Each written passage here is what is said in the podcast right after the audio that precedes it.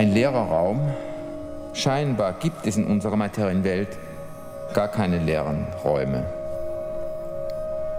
In einem Kubikzentimeter Luft, so groß wie ein Zuckerwürfel, schweren ungefähr 45 Milliarden Atome. Diese unglaubliche Fülle ist aber zugleich eine unfassliche Leere. Denn vergrößern wir ein Atom auf die Höhe und die Breite des Kölner Doms, dann ist das Neutron eine Erbse, aber so schwer wie tausend Kathedralen. Und die Elektronen drehen irgendwo hoch oben im Gewölbe ihre Bahn. Dazwischen ist nichts. Dazwischen wirken nur unerkannte Kräfte. Wir bestehen aus leerem Raum. Wie fängt man an? Es gibt keinen Anfang und kein Ende. Creatio ex nihilo. Gott hat die Welt aus dem Nichts geschaffen. Nach rabbinischer Auslegung ist die Welt jedoch nicht in einem Schöpfungsakt aus Gottes Hand hervorgegangen. 26 Versuche gingen der Genesis voraus. Sie alle waren gescheitert. Astrophysiker nehmen am Beginn der Zeiten einen Urknall an. Sie sagen, mit dem Big Bang habe alles begonnen.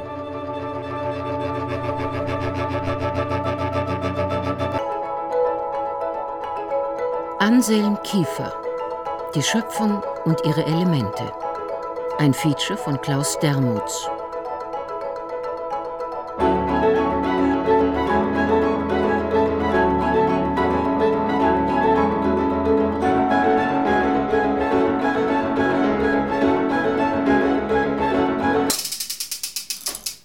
Also der Urknall ist für mich keine sensuelle oder physische Vorstellung mehr. Der Urknall ist für mich eine, naja, ich kann gar nicht sagen, das ist eine Vorstellung, ich kann nur sagen, es ist eine Übertreibung. Eine Übertreibung von allem, was ich mir vorstellen kann. Ne? Also das ist dasselbe wie, es gibt ja äh, zum Beispiel Schwarze Loch, ne, wo so viel Energie konzentriert auf so kleinem Raum. Und im Urknall, wo die ganze Materie noch nicht vorhanden ist, wo alles auf diesen einen Punkt konzentriert ist, aus dem sich dann diese Unendlichkeit entwickelt, das ist eine solche Übertreibung, dass sich dann mit mir nichts mehr verbindet, was eine Vorstellung hat wie Feuer oder so.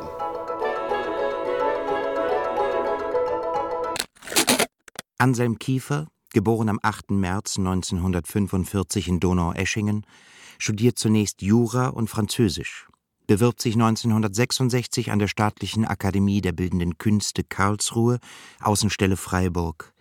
Dort trifft er auf den jungen Professor Peter Dreher. Da wurden die Arbeiten vom Anselm Kiefer gezeigt. Und zwar waren das Zeichnungen, 30 Zeichnungen, die er auf einer Reise nach Südfrankreich gemacht hatte. Und die gefielen mir sehr gut. Es waren Landschaftszeichnungen. Er hat in Karlsruhe dann ein Atelier gehabt und, äh, und da habe ich ihn auch immer wieder besucht. Und äh, da hat er sehr, sehr schöne Sachen auch gemacht. Da hat er zum Beispiel einmal, um das kurz zu erzählen, Packpapier in dem ganzen Raum ausgebreitet und das Packpapier hat er wie so ein Gebirge gefaltet. Und das lag dann in dem ganzen Raum so ein gefaltetes Gebirge. Und das hat er mit weißer, dünner Farbe übergossen. Und, und die Farbe, die lief dann da runter, diese Berghänge, und hat sich unten in den, in den Nähten angesammelt. Und da war es dann weißer als auf, auf den Berghängen. Zwei Jahre lang studiert Kiefer bei Dreher, bevor er nach Karlsruhe zu Horst Antes geht. Die Abschlussarbeit trägt den Titel Heroische Sinnbilder. Und das Ende seines Studiums, das waren auch schon Arbeiten mit dem Hitlergruß. Zum Beispiel, ich erinnere mich noch, den Holzstoß, der brannte und solche Arbeiten. Die hat er dann zur Prüfung eingereicht. Ich hatte dann mit meinen Kollegen bei der Prüfung seiner Arbeiten eine ziemliche Auseinandersetzung. Und alle meine Kollegen haben ihm eine 4 gemacht und ich habe ihm eine 1 gemacht. Und das haben meine Kollegen nicht richtig verstanden und haben mich dann auch ein bisschen angegriffen. Aber ich bin bei meiner Eins geblieben und es hat sich dann auch herausgestellt, dass das richtig war.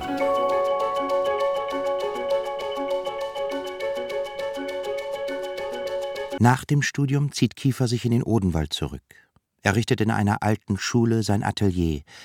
Ab und an befestigt er seine Gemälde auf dem Autodach, fährt nach Düsseldorf, um seine Arbeiten mit Joseph Beuys zu diskutieren. Nach einer Reise nach Israel Anfang der 1980er Jahre beginnt Kiefer die Kabbala zu studieren. Vor allem die Kosmogonie des Mystikers Isaac Luria, der in der Mitte des 16. Jahrhunderts seine Lehre schuf. Der äh, Begriff Zimtzum ist ein hebräischer Begriff. Er bedeutet im Deutschen Selbstzusammenziehung, Kontraktion, Konzentration, auch Rückzug. Christoph Schulte, Professor für Judaistik an der Universität Potsdam. Der Kabbalist Isaac Luria, der äh, ein kabbalistischer Lehrer in äh, Sfat war, hat bei seinem Nachdenken, Meditieren, Fantasieren diese äh, Theorie oder dieses Konzept des Zimtzum äh, gefunden. Der sagt nämlich ähm, in anderen Worten, bevor die Welt erschaffen wurde, war da nur das Unendliche. Gott ist das Einshof, das Unendliche. Und äh, das Unendliche, das allen Raum ausfüllt, musste Platz schaffen für die Welt, für etwas anderes als das Unendliche, für das Endliche, für die Schöpfung. Und wie kann dieses geschehen? Das kann nur dadurch geschehen, dass sich äh, das Unendliche oder der Unendliche, Gott, aus einem Platz in seiner eigenen Mitte zurückzieht und einen leeren Raum inmitten der Gottheit schafft, zurücklässt, in den hinein dann äh, die Welt erst emaniert, herausgelassen, äh, geschaffen werden kann. Kulturwissenschaftler Thomas Macho, Humboldt-Universität Berlin, sieht in Isaac Lurias Schöpfungserzählung zwei Katastrophen. Nämlich einerseits diese strategische Katastrophe, die das äh, Schaffen überhaupt erst ermöglicht, nämlich diese Form des sich Zurückziehens Gottes, das den Platz freigibt für eine Welt. Die andere Katastrophe ist die, dass eben die Form der Schöpfung ein kontingentes Zerstören in Szene setzt, in diesem Bruch der Gefäße eben. Das Licht Gottes ist zu stark für diesen sozusagen gerade erst freigeräumten Weltraum und muss von daher dazu führen, dass die Form, die gerade erst gefunden wurde, eben auch wieder zerstört wird. 1990 entsteht Zimtzum, die National Gallery in Washington erwirbt Kiefers Werk. Und äh, das ist bei der Gemäldeskulptur, würde ich es mal nennen, in, in Washington der Fall, 1990 Zimtzum genannt. Da stellt er äh, auf drei mal fünf Metern, das ist also eine gigantisch große Skulptur, fast dreidimensional, hat er große Bleiplatten miteinander verbunden, die so einen braun-grauen Hintergrund geben und es ragt dort vorne sozusagen ein Halbrund, fast wie der Bauch einer Schwangeren, aus der Mitte dieser Wand, ragt heraus und ist aber so, so silbern und an den Rändern ist es eine Mischung von äh, Acetyl und Staub.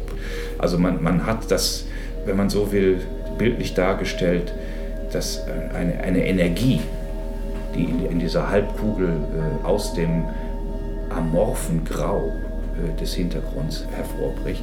Nach meiner Interpretation ist hier vor allen Dingen die Energie dieses Vorgangs des Zimtzum das Thema.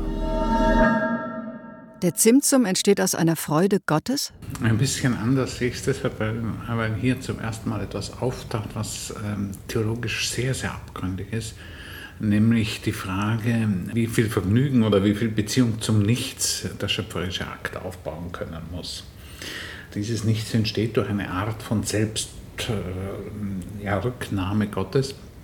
Wie prekär diese Vorstellung eigentlich ist, wird einem klar, wenn man andere Termine dafür verwendet. Wenn man zum Beispiel von einem Suizidgottes sprechen würde oder von einem Machtverzicht, wie das Hans Jonas in seiner Studie über den Gottesbegriff nach Auschwitz getan hat, dann wird einem unmittelbar klar, dass man hier eigentlich einen sehr katastrophalen Vorgang beschreibt, nämlich einen möglicherweise tatsächlich auch lustvollen äh, Macht, Existenzverzicht Gottes, der nichts schafft, um schaffen zu können.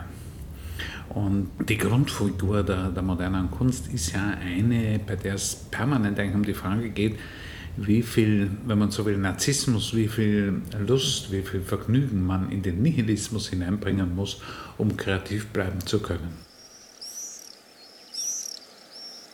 Ab 1993 implantiert Kiefer der 45 Hektar großen ehemaligen Seidenfabrik La Ribot in Barjac, 90 Kilometer westlich von Avignon gelegen, sein Atelier. I think it can be quite brutal, but also quite playful.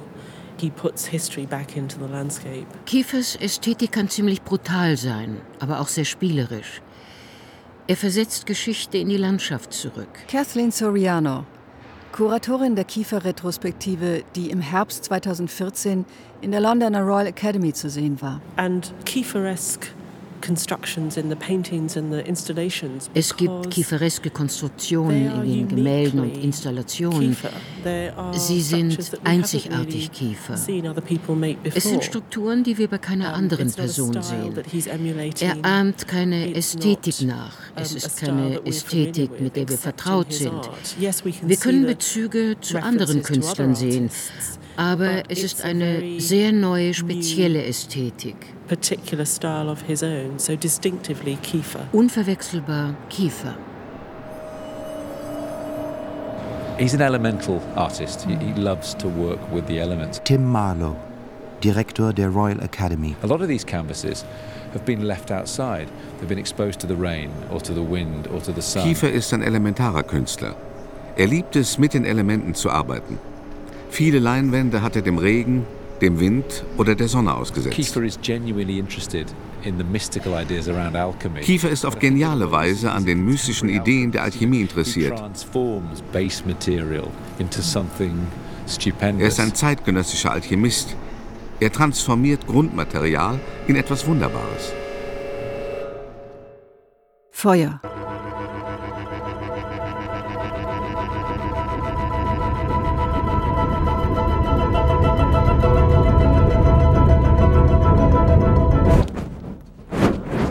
Ja, das Feuer ist ja überhaupt ein Medium, ein, ein Material für mich. Ne? Ich brenne ja oft die Bilder ab und mache dann wieder neue drauf. Auf, der, auf den Ascheoberfläche male ich dann wieder neu, fange ich wieder neu an.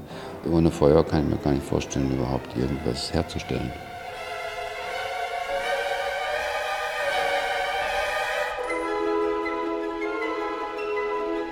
Diese Bilder, die ich gemacht habe, basieren ja auf Fotos, die ich gemacht habe in Indien und da werden die Ziegel noch auf ganz urtümliche Art gebrannt. Da wird ein, ein Gebäude errichtet mit äh, Luftkanälen drin und dann wird das Feuer angelegt und wird es Tage, vielleicht auch wochenlang gebrannt und dann sind die Ziegel fertig und dann werden die genommen und gleichzeitig ist damit die Fabrik auch aufgelöst. Ne? Weil es nicht so, dass es wie bei, bei, uns ist, dass in einer Ziegelfabrik die Ziegel hineinkommen, die werden gebrannt und gehen da raus und dann kommen neue Ziegel rein. Nein, die Ziegel selbst sind in dem Brennhaus die Fabrik selbst. Auf einem Gemälde von 1971 sieht man Kiefer mit einem weißen Gewand bekleidet inmitten einer Lichtung stehen. In der rechten Hand einen brennenden Zweig. Der Mann im Wald, wo ein Fichtenwald dargestellt ist, eine Lichtung. In der Lichtung steht ein Männchen, das bin ich. Steht ein Männlein im Walde. Und der hält einen Zweig und der brennt. Wobei der Wald dann die Farbe des Feuers annimmt. Die Stämme sind mit mehreren Lasierungen so rot durchsichtig gemalt, wie wenn sie durch die Initialzündung des kleinen Zweiges Feuer fangen würden. Der Wald wird quasi zum Feuer, ohne dass, es, ohne dass der Wald verzehrt wird. Das ist ja eine, eine alte Vorstellung von einem Feuer, das brennt, aber nicht verbrennt. Kiefers Arbeiten sind Zündungen in die Landschaft, in die Ablagerungen der Geschichte, in den Himmel, ins Universum hinein. Die ganze Bibel kommt ja nicht ohne Feuer aus. Im Sinne von aufbauend, von inspirierend, erleuchtend, als auch verwüstend. Die Sodom und Gomorra brennt ja auch. Ja, das ist wunderbar, diese Feuersäule äh, durch die Wüste ist was Fantastisches. Vor allen Dingen auch äh, nicht lokalisierbar, weil die wandert, die Feuersäule wandert.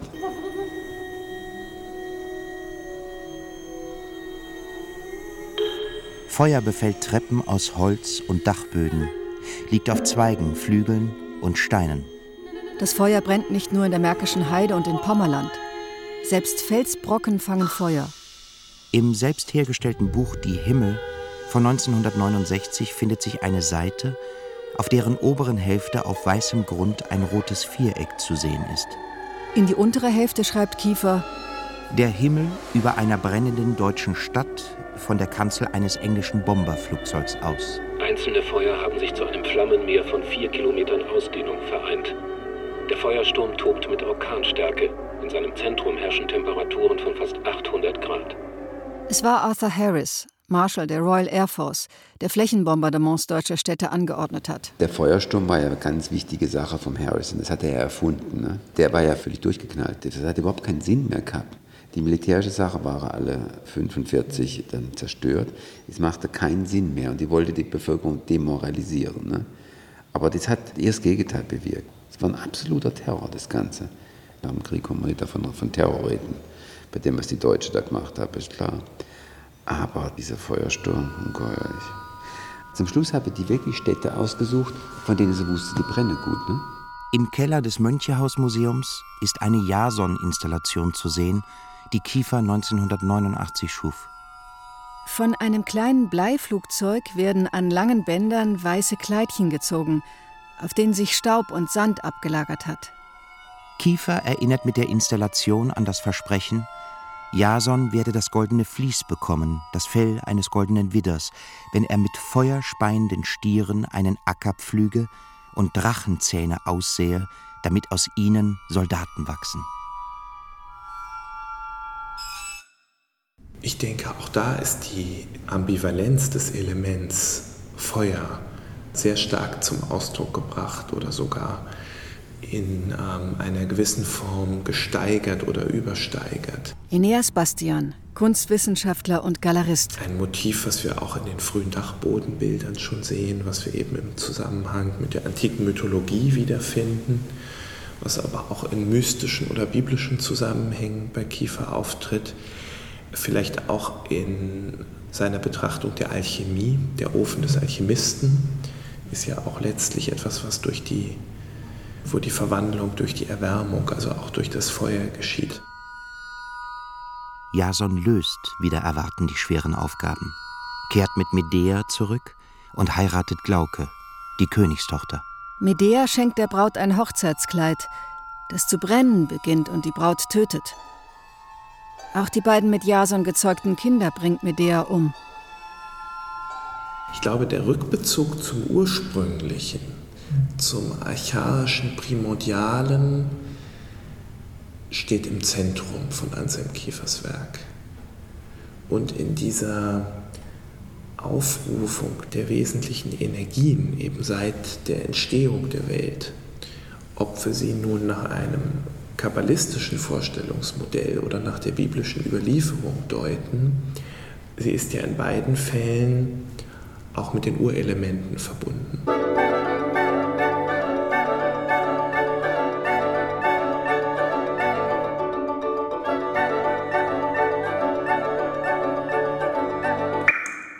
Wasser.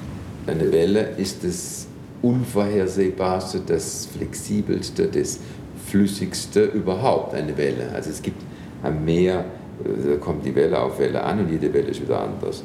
Und ich habe dann dem widersprochen und habe Wellen aus Beton geformt und die dann übereinander gelegt und habe behauptet, es ist das Meer.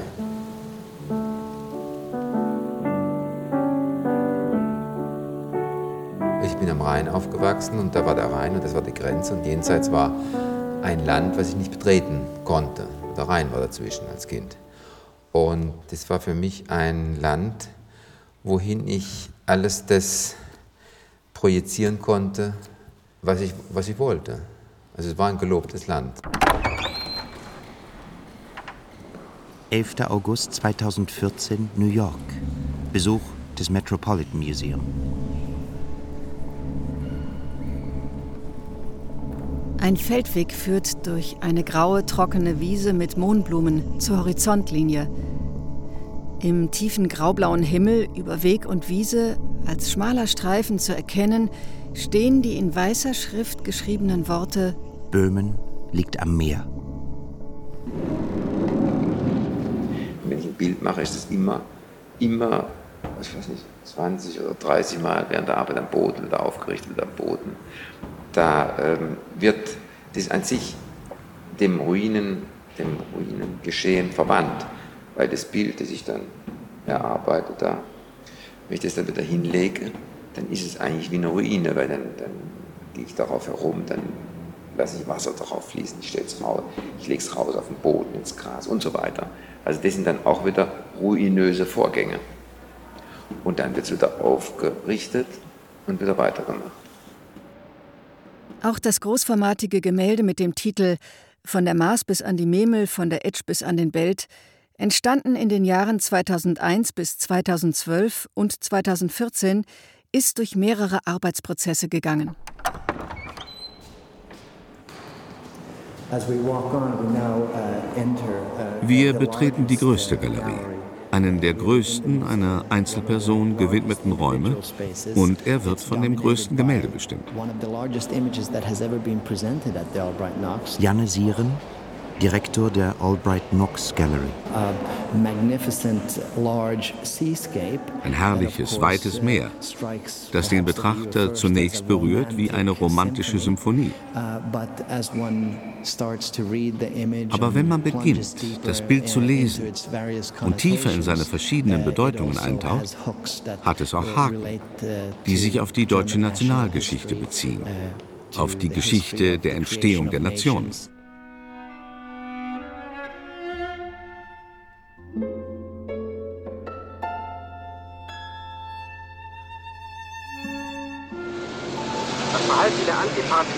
Ist vorbildlich. Dies ist der erste volle Kampfeinsatz seit der Invasion und den Siegen in Polen und Frankreich. Diese Idee mit dem Unternehmen Seelöwe, die kam ja durch den Versuch, Hitlers England zu erobern. Ne? Und das hat ihm ja große Schwierigkeiten gemacht, er war ja nicht Schwimmer. Und äh, da wurde in Ypern, glaube ich, wurde in einer, wurde in, in Bassins, wurde das geübt. Wurde geübt zu landen. Und dann hat er nicht, hat ja nicht richtig Landungsschiffe gehabt. Dann haben sie Rheinkähne genommen, Betonschicht unten rein gekippt, damit die einen tieferen Level hatten und dadurch der den Wellen mehr gewappnet war, weil auf dem Rhein gibt es ja keine Wellen. So, ne? Und die mussten ja da über diesen Ärmelkanal, angeregt durch diese äh, Übungen da, habe ich das dann nachgespielt in, in der Badewanne. Und zwar nachgespielt, interessanterweise, eine Aktion, weil zum Beispiel Unternehmen Barbarossa hat stattgefunden, der Zug nach, nach Russland, aber der Zug nach England hat nie stattgefunden. Also es, es war in doppelter Hinsicht virtuell. Einmal, weil es eine Badewanne war und dann auch, weil es aber nie stattgefunden hat. Das ist ja das Interessante daran. Zinkbadewannen wurden während der NS-Zeit millionenfach hergestellt. Die Reinheit des deutschen Volkskörpers war das erklärte Ziel. Auf einem Foto vom Ende der 60er Jahre sieht man Kiefer auf dem Wasser einer Zinkbadewanne stehen. Das Gehen auf Wasser, das, äh, das ist ähm, ganz naiv. Da habe ich einen Hocker in die Badewanne gestellt und habe es vorlaufen lassen, bin auf den Hocker gestanden und habe dann geschaut, ob um das Foto, um das darzustellen, wie ich jetzt auf Wasser gehe. Ne? Aber man sieht den Hocker im Foto. Es gibt ja diesen, diesen Witz da aus dem Dritten Reich. Goebbels und der Hitler und noch einer, Göring wahrscheinlich, die fahren hinaus aufs Meer. Auf einmal steigt der Hitler aus und äh, geht unter. Dann ziehen sie wieder ans Schiff.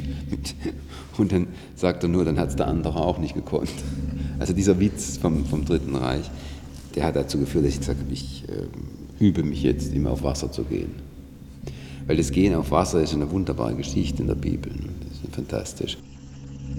Auf dem Panoramagemälde der Länder des Mittleren Orients, die Kiefer am Beginn seiner Oper Am Anfang als Vorhang zeigt, ist der fruchtbare Halbmond als blaue Sichel zu sehen. Jörg Wiedmanns Komposition, 2009 an der Opera Bastille uraufgeführt, beginnt mit der Ausbreitung des Klanges im leeren Raum. Die Babylonier haben ja wie die Juden und die Christen auch an die Sintflut geglaubt. Also sieben Tage und, und, und, und sieben Nächte kam dann da tatsächlich, wieder ganz kieferisch übrigens, tatsächlich wirklich nur Unheil von oben. Und parallel muss es aber auch eine Sternenkatastrophe gewesen sein. Also die Planeten sind aneinander gekracht, also die, die schlimmstmögliche Katastrophe für die Menschen, wo nichts mehr war. Wo waren die Götter, als die Sintflut einsetzte? Und die Menschen haben gefragt, das geht aus dem Gilgamesch-Epos hervor, was haben denn die Götter gemacht während dem, diesem Moment? Also diese typische auch Schuldfrage, Verantwortung. Was, was haben die denn gemacht in dem Moment? Und dann die fatale Antwort. Und die Götter kauerten auf den Felsen und zitterten. Regen, Schnee, Eis. Als in all den Jahren einmal in Barjac Schnee fiel, war Kiefer davon fasziniert, dass eine Welt verschwindet und eine neue erscheint. Ein Feld erstreckt sich bis zu einem Wald am Horizont. In eine der Ackerfurchen mit Schneeresten hat Kiefer in das 1975 entstandene Gemälde geschrieben: Siegfried vergisst Brünnhilde. Der vertikale schwarze Schriftzug ist eins mit Schnee und Erde. Kennen Sie das, die Geschichte von Wilhelm Busch? Da geht der, der Sohn aus in, in die Kälte. Und es ist furchtbar kalt draußen. Die Mutter sagt, bleib zu Hause. Ne? Der ist ja sehr, sehr konservativ, der Busch. Ne? Der sagt, die Mutter bleibt zu Hause, so kalt, so kalt. Geht auch raus, die Vögel fallen von den Drähten runter und äh, alles stirbt und, äh, und so weiter. Und dann erstarrt er, erfriert. Ne? Der erfriert, der Junge. Dann geht der Vater raus, holt ihn heim, als Eisscholle auf dem Ring, stolpert an der Treppe und fällt hin und der, der Junge zerfällt in Scherben. Und die Mutter kehrt es dann ein in der Schaufel, packt es in ein Wegglas, in ein Glas und hebt, hebt die Schärfen auf. Die, die, die, das äh, schmilzt dann und das ist dann der Sohn da. Ist gut, ne? Ja. Äh, ich finde, der, der Busch ist nicht schlecht, ne? Wilhelm Busch. Ja. Wie der, der stolpert und dann fällt der Sohn in Scherben, ne?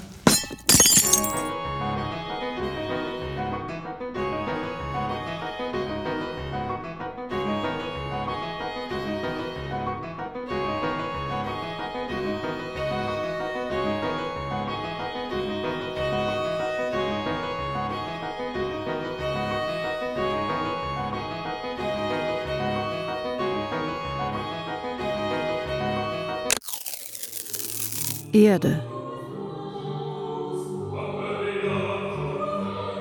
Aperiatur terra et germinet salvatorem. Die Erde öffne sich und sprosse den Heiland hervor. Vom Propheten Jesaja wird diese Verheißung ausgesprochen.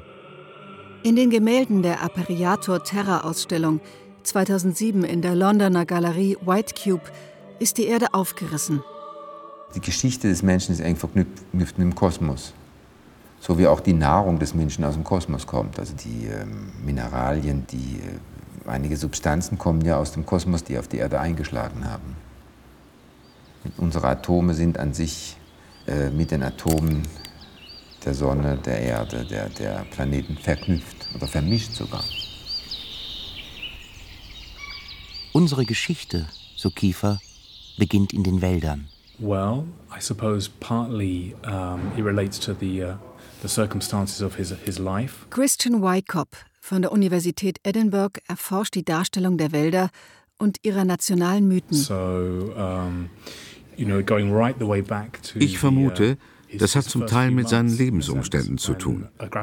Das führt direkt in seine ersten Lebensmonate zurück, als seine Großeltern und seine Mutter ihn in den Wald mitnahmen, um ihn vor der Bombardierung zu schützen.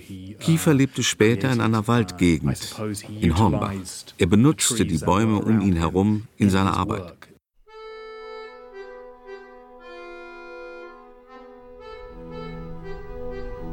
Ich habe gespielt im Bombentrichter. Die waren zum Teil dann mit Wasser gefüllt, kreisrunde Seen. Als Kind nimmt man das ja als, als, ein, als eine Form. Ne? Ist eine Form, wie jede andere Form. Und äh, ich muss oft an diese Trichter denken. Es ist ja wie wenn man äh, etwas in die Erde hineingibt mittels eines Trichters. Ne? Ein Trichter ist ja ein Gerät, um etwas zu konzentrieren, um etwas in eine bestimmte Form zu lenken oder in ein bestimmtes Gefäß zu lenken. Also die Erde kann man also denken als Gefäß. Man macht einen Trichter, um, wenn man so will, den Geist und die Erde abzufüllen. wenn man das will. Trichter ist ein, ist ein interessantes Wort, ne? im Zusammenhang mit Gefäß. Und Bombentrichter ist natürlich dann besonders schön. In Maikäfer Flieg von 1974 ist die Erde schwarz. Rauch steigt auf, das Leben beinahe ausgelöscht. Die Soldaten sind zu Tode gekommen oder geflohen, haben verbrannte Erde zurückgelassen. E.T.A. Hofmann und auch beim Novalis, die reden ja viel vom Bergwerk. Und Bergwerk ist bei denen ja immer ein, ein was Metaphorisches. Ne? Das Bergwerk als Welt unter der Erde, aber kann man das sehen auch als einen umgekehrten Sternenhimmel. Und das hat mich sehr beeindruckt beim, beim Novalis und auch beim E.T.A. Hofmann. Das Werk von Falun heißt es. In der zu Beginn des 19. Jahrhunderts erschienenen Erzählung die Bergwerke von Falun verliebt sich ein junger, besonders tüchtiger Bergwerksmann in die Tochter seines Meisters. Und die heiraten dann und am Tag der Hochzeit will er nochmal ins Bergwerk gehen, bevor er wirklich sich verheiratet. Und dann geht, wird er verschollen. Dann ähm, findet ihn niemand mehr, der ist weg, also ist tot. Und das Mädchen, das heiratet aber niemand anderen, das bleibt also treu bis über den Tod hinaus. Und dann nach etwa, ich weiß nicht, 50 Jahren oder so, finden die bei einer Bergwerksarbeit diesen Leichnam zufällig. Und der Leichnam ist unversehrt. Und der, hat, der ist noch 20 Jahre alt. Ne? Und seine Verlobte ist natürlich alt, ne? die ist 70 oder 80 oder so. Und die sieht dann ihren Bräutigam in unberührtem Zustand, also in dem Zustand als Jüngling. Und dann wird er heraufgebracht ans Tageslicht und dann zerfällt er zur Asche. Wunderbare Geschichte. Wenn das dann sichtbar wird am Tageslicht, es nicht mehr besteht. Die Form besteht nicht mehr, es ist aus.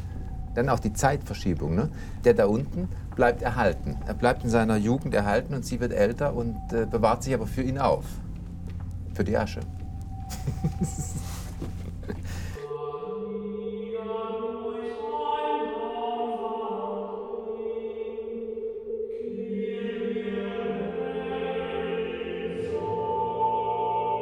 Für die Ausstellung Maria durch einen Dornwald ging 2008 in der Salzburger Galerie Ropatsch arbeitete Kiefer an einigen Werken weiter, die er vor 30 Jahren begonnen hatte.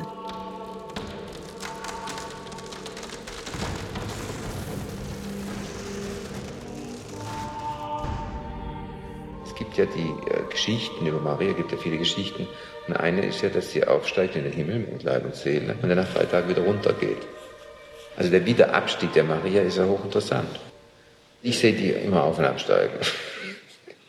Sie steigt hinab, sie durchleitet alles, was man leiten kann auf der Erde. Sie steigt hinauf und geht wieder runter, hilft wieder als Hilfsgöttin und steigt wieder hinauf mit der erlösten Menschheit hinten, hinten dran. Ein ständiger Auf- und Abgang. Auf dem Pietà-Gemälde von 2007 liegt Kiefer hinter einem Dornengestrüpp nackt auf der Erde. Ein bloßer, ausgesetzter Mensch. Die Augen sind geschlossen. Das ist ein nackter Mensch, der also nichts mehr anhat, der keine, der keine Eigenschaft mehr hat, der keine Person mehr ist, der keine Rolle mehr spielt und der sich dann also in die, in die Erde auflöst und dann an dem Metabolismus, der überall herrscht, teilhat.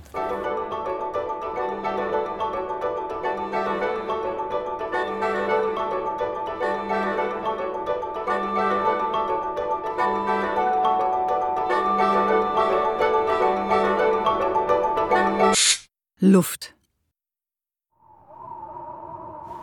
Was sehr schön ist, es gibt ja diese Gerüchte heute, diese, diese Rohre, die zusammengesetzt aus runden Rohren, die dann zusammengeschraubt werden.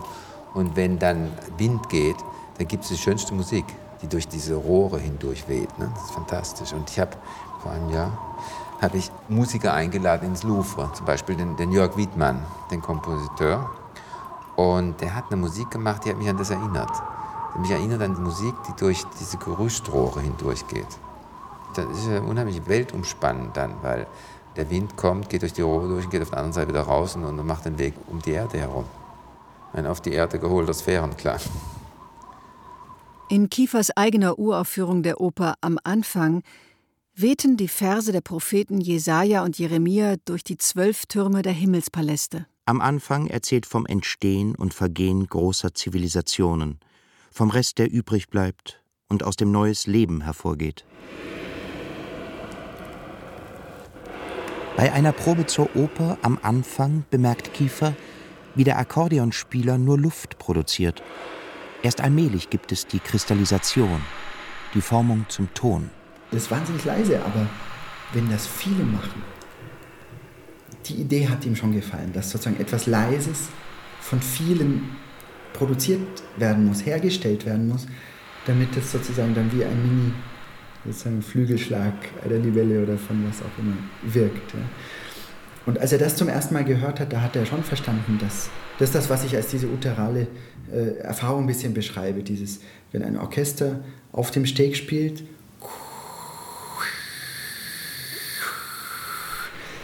das ist, ist, ist egal welcher Mensch welche Assoziation hat, aber es ist eine Urausgesetztseinserfahrung wo ich mich selber noch einmal ganz anders definieren muss und nochmal anders höre.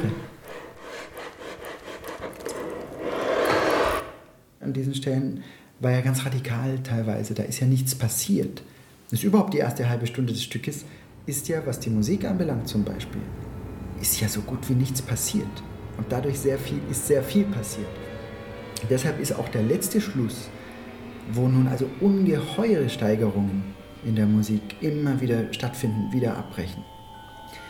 Der war dadurch natürlich so intensiv, weil man sehr, sehr lange, weil die Sinne sich sehr lange darauf einschwingen mussten, dass es hier nicht um eine herkömmliche dramatische Entwicklung geht, sondern das war ja sehr viel, gerade in, in der ersten halben Stunde plus minus, sehr viel Zustand, Zuständliches. Das verklingt ja dann eben mit diesem Ton der, der Glasharmonika und wieder mit diesem Luftklang. Das entschwindet ja wie ins Nichts hinein, wie in weite Fernen entschwebt das Stück. Das ist eigentlich eine Ent, ein Entschweben am Ende dieses Stückes.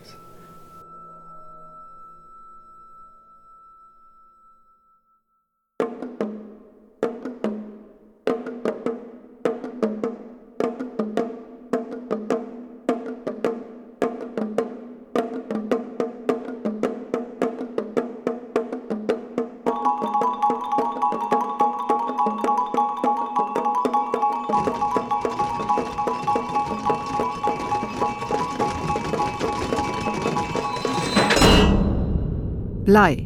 Ja, es gibt Momente, wo man sagt ja so schön im Deutschen, etwas in der Luft liegt. Ich schaue nicht, was jetzt in der Kunst noch möglich ist, sondern ich suche den Punkt außerhalb.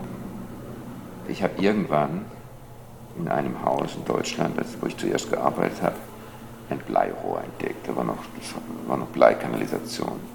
Und dieses Blei hat mich extrem, hat mich fasziniert, es hat mich nicht mehr losgelassen. Und aufgrund dieser sinnlichen Erfahrung des Bleis bin ich auf die geistige Ebene gekommen und habe dann feststellen können, dass meine Faszination vom Blei nicht eine ästhetische ist, sondern eine, eine mythologische, eine geschichtliche.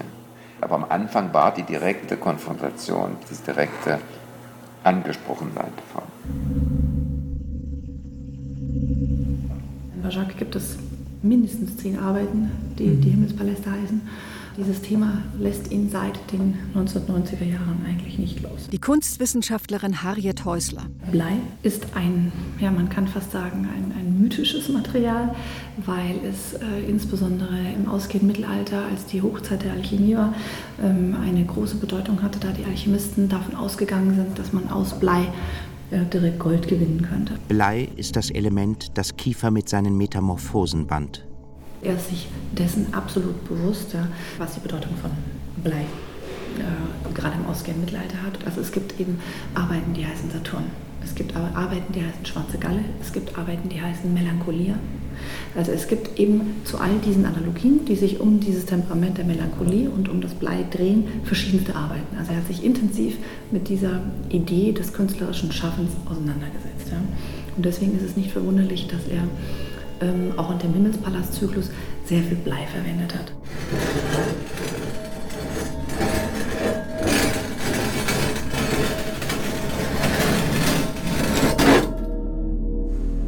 Fundament sind Bleibücher, also nicht nur Blei, sondern auch Bücher aus Blei.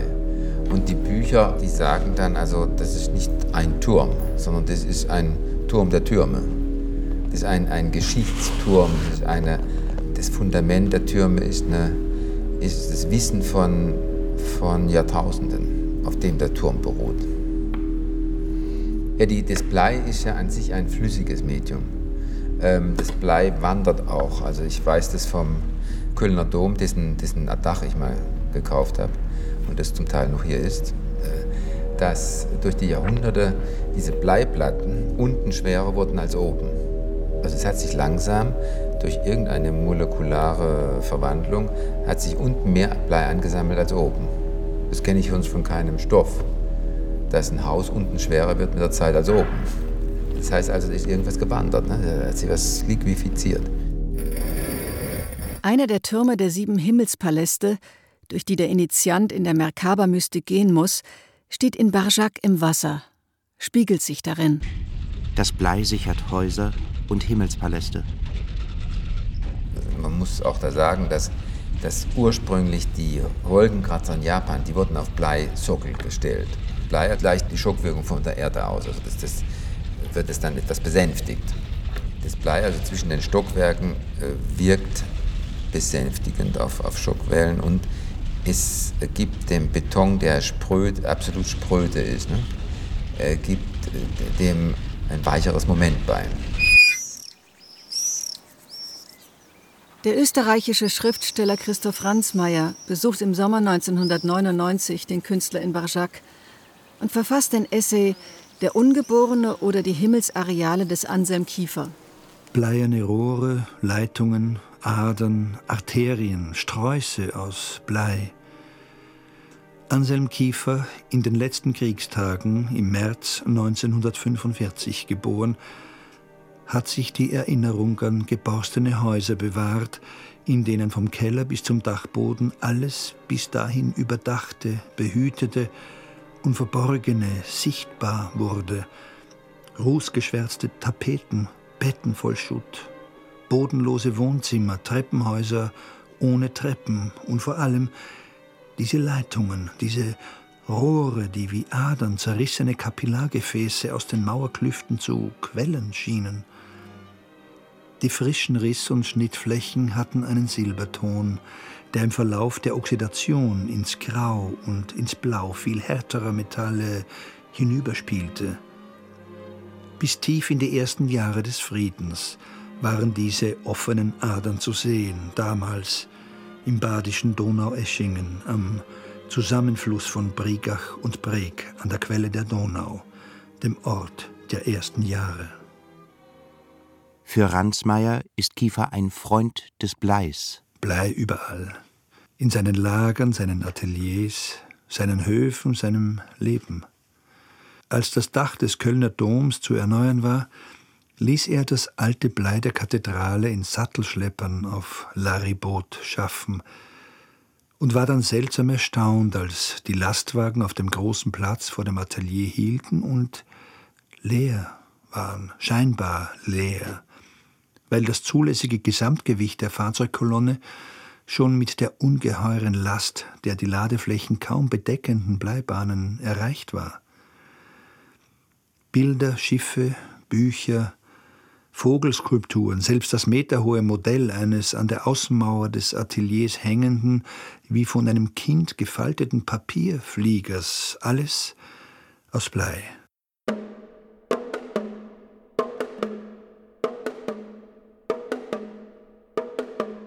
In vielen Arbeiten hat Kiefer sich auf Albrecht Dürers Melancholia I bezogen. Insbesondere auf Dürers Polyeder, hat ihn aus Glas und Bleistäben gebaut und in seine Werke aufgenommen. Steigt man in Barjac einige Meter in die Erde hinab, gelangt man über ein weit verzweigtes Netz von Wegen zu einer in völliger Finsternis liegenden Bleikammer, die mit Wasser gefüllt ist. Das Auge sucht vergeblich Halt. Man ruft sich in Erinnerung, was man über diese Kammer gelesen hat. Die Wände und die Decke sind aus Blei. Es ist, als würde in der Bleikammer die Zeit stillstehen und die Schöpfung sich weder vor noch zurückbewegen. Dann habe ich eine Schöpfkelle gehabt mit diesem Blei. Schöpfkelle. Und die ist abgebrochen und dann war von hier bis hier war alles mit Blei voll. Es war also, ich hatte kurze Hosen an und das war alles, das Blei klebte an mir. Dann musste ich das abreißen Sofort, weil zuerst hat man ja keine Schmerzen bei so einem Schock. Ne? Wobei ich habe so viele Haare, ne? das ist da geklebt, ne? abgerissen und habe mich in ein weißes Tuch gehüllt und da ist mir nichts passiert. Ne? Und ein Arzt hat zu mir gesagt, ich müsste natürlich tot sein.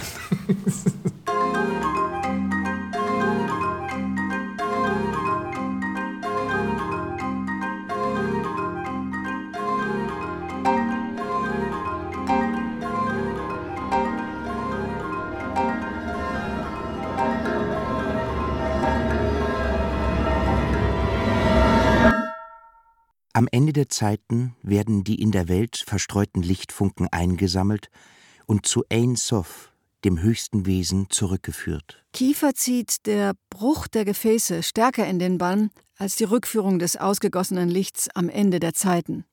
Der österreichische Schriftsteller Gerhard Roth blickt, von Kiefers Werk angeregt, in unsere Herkunft und in unsere Zukunft. Sehe die Spuren der Asche am Boden, die Überbleibsel sozusagen und die machen selbst wieder Bilder. Es gelingt ihm ja aus Farbtupfen hingeworfenen oder von Pinseln den Sternenhimmel zu zeigen. Es gelingt ihm mit diesen Erdsprüngen ganz andere Zeiten, uralte Zeiten wieder ins Gedächtnis zu rufen. Oder ich sehe auch sehr gerne diese Ackerfurchen mit Schnee darauf. Es ist eine Welt nach der Katastrophe. Trümmer, Scherben, Anselm Kiefer, sagt Roth, grabe die hebräisch, griechisch, römisch, christlichen Wurzeln dieser Entwicklung aus. Oder doch Teile dessen. Er kommt mir vor wie ein Archäologe, der diese Fundstücke, die er hier zeigt, mit Hilfe seiner Fantasie erzeugt hat, aber gleichzeitig aus seinem Unbewussten herausgegraben hat. Es ist so, als ob ähm, eine riesige Zerstörung diese Kulturwelt vernichtet hätte. Es kommt alles zum Vorschein. Es kommt zum Vorschein das Hebräische, es kommt zum Vorschein der Zweite Weltkrieg in diesen kleinen Flugzeugmodellen, aber auch in den großen Flugzeugen, in den Unterseebooten, schließlich auch in den Besetzungen.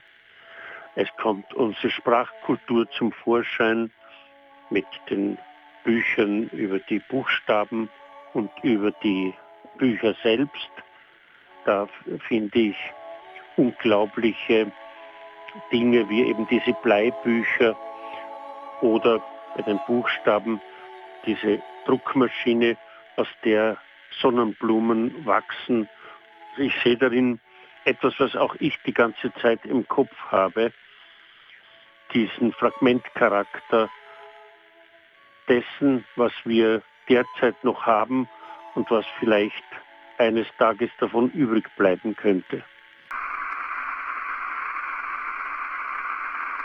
Die Beschäftigung mit den Elementen, mit Feuer, Erde, Wasser, Luft und mit Blei, hat in Kiefer, wie der Kunsthistoriker Daniel Arras vorschlägt, eine Ekritur, eine Schreibweise hervorgerufen, die etwas Elementares in sich birgt. Dieses etwas Elementare zeichnet sich insbesondere in der Rohheit der Arbeit ab, deren Spur sich von der Materie der Werke ableiten lässt und die von der Heftigkeit zeugt, mit der sie in die Wege geleitet wurde, manchmal über viele Jahre, manchmal chaotisch, immer aber in Schichtungen.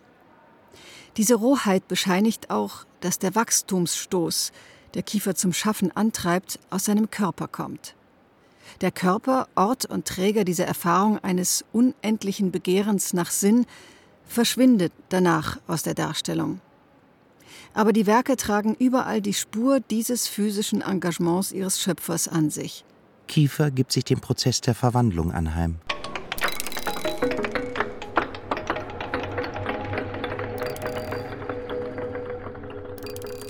Für Kathleen Soriano kehrt Kiefer immer wieder zu bestimmten Themen und Fragen zurück, die ihn unablässig beschäftigen. Was ist Kiefers Mont Saint-Victoire? I don't think that Kiefer takes Kiefer nimmt nicht eine Landschaft, wie Cézanne es mit dem Mont Saint-Victoire tat, und betrachtet sie immer wieder. Sein Mont Saint-Victoire ist die Frage, warum bin ich hier? Das ist sein Mont Saint-Victoire. Es ist kein Objekt, es ist kein Ding. Es ist diese Frage.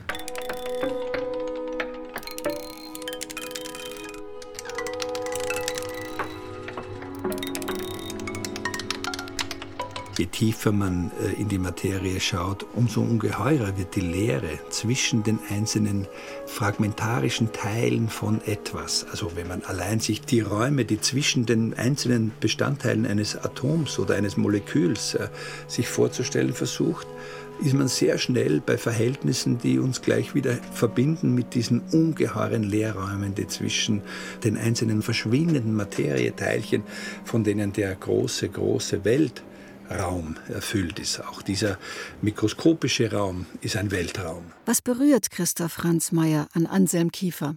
Das, was einen an einem Freund berührt, dass er einen begleitet und von dem ich mich auch begleitet fühle.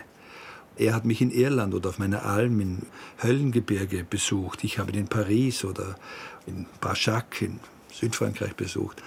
Zu wissen, dass da jemand ist, der nicht nur durch seine Arbeit präsent ist, sondern der einem auch immer die Möglichkeit gibt, sich an ihn zu wenden. Und daran werde ich durch seine Kunst auch immer erinnert, dass da nicht nur große Werke äh, vor mir sind, in die hinein ich mich begeben oder in die hinein ich mich auch flüchten könnte, sondern dass da immer auch ein Mensch ist, der diese Werke geschaffen hat und der mir die Möglichkeit gibt, mich an ihn zu wenden. Ein Mensch, der einen im leeren Raum hält? Ja, der zumindest dazu imstande wäre.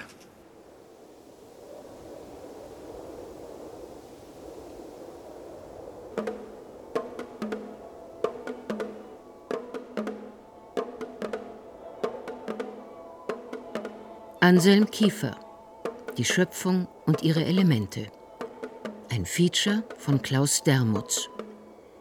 Es sprachen Uta Halland, Christine König, Sebastian Blomberg und Gerd Warmeling. Ton Wenke Decker, Martin Selig und Katrin Witt.